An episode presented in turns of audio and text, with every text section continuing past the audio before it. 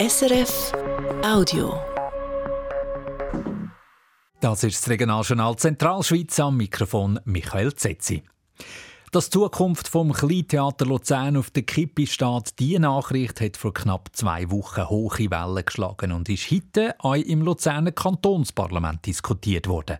Das Gebiet, wo das Kleinkunstlokal drinnen ist, soll abgerissen werden und ob es auch im Neubauplatz hat, das ist ungewiss. Die Kantonsregierung hat heute aber betont, dass sie als Retterin vom Kleintheater nicht in Frage kommt. Aus dem Regierungsgebiet Luzern, der Sammy Studer. Etwas haben heute im Kantonsrat Luzern alle von links bis rechts betont. Das Kleintheater, das Emil Steinberger 1967 gegründet hat, sei eine wichtige Kulturinstitution für den ganzen Kanton, ja sogar für die ganze Schweiz. Angelina Spöri von den Grünliberalen hat gesagt, eine endgültige Schließung vom Kleintheater würde einen grossen Verlust für das regionale Kulturangebot, für den Wirtschafts- und Lebensraum Luzern bedeuten. Es ist nicht nur eine Bühne für die Kleinkunst, sondern auch ein Sprungbrett für junge und innovative Künstlerinnen und Künstler. Das Thema von einer möglichen Schließung ist aufgekommen, weil das Haus, das in der Luzerner Pensionskasse LUPK gehört, stark sanierungsbedürftig ist. Die LUPK hat vor, das Haus abzureißen und dort neu zu bauen und hat mitteilt, ein Theater in diesem neuen Haus sei dann nicht mehr vorgesehen. Diese Kommunikation hat Mike Hauser von der FDP kritisiert. Aufgrund der nachträglichen Reaktion einzelner Protagonisten der LUPK in dieser Angelegenheit schließe ich, dass die LUPK erstaunt war über die heftigen regionalen, ja gar nationalen Reaktionen. Ich gehe davon aus, dass die Kommunikationsabteilung der LUPK auch ihre Lehre aus dem Fall wird ziehen.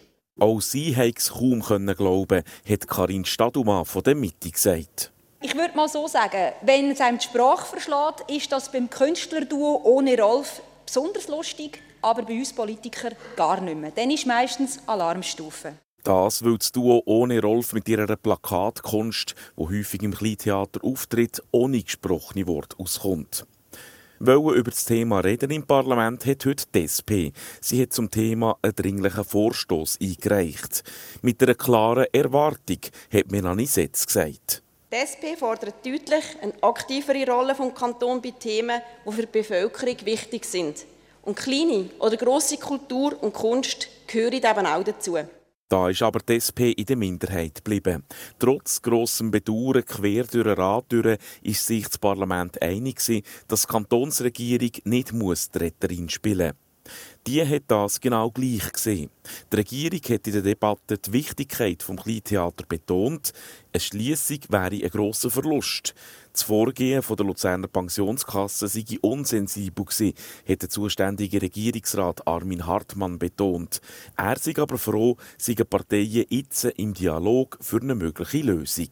Der Ball liegt nun bei den Vertragsparteien, sprich bei der LUPK und bei der Stiftung Kleintheater. Sie befinden sich jetzt im Gespräch. Dafür müssen und wollen wir ihnen Zeit lassen. Politik greife erst ein, wenn sich Gespräche nicht in die gewünschte Richtung entwickeln. Da ist aber dort die Stadt Luzern im Lied. Der Kanton beobachtet die Situation und steht mit der Expertise zur Seite.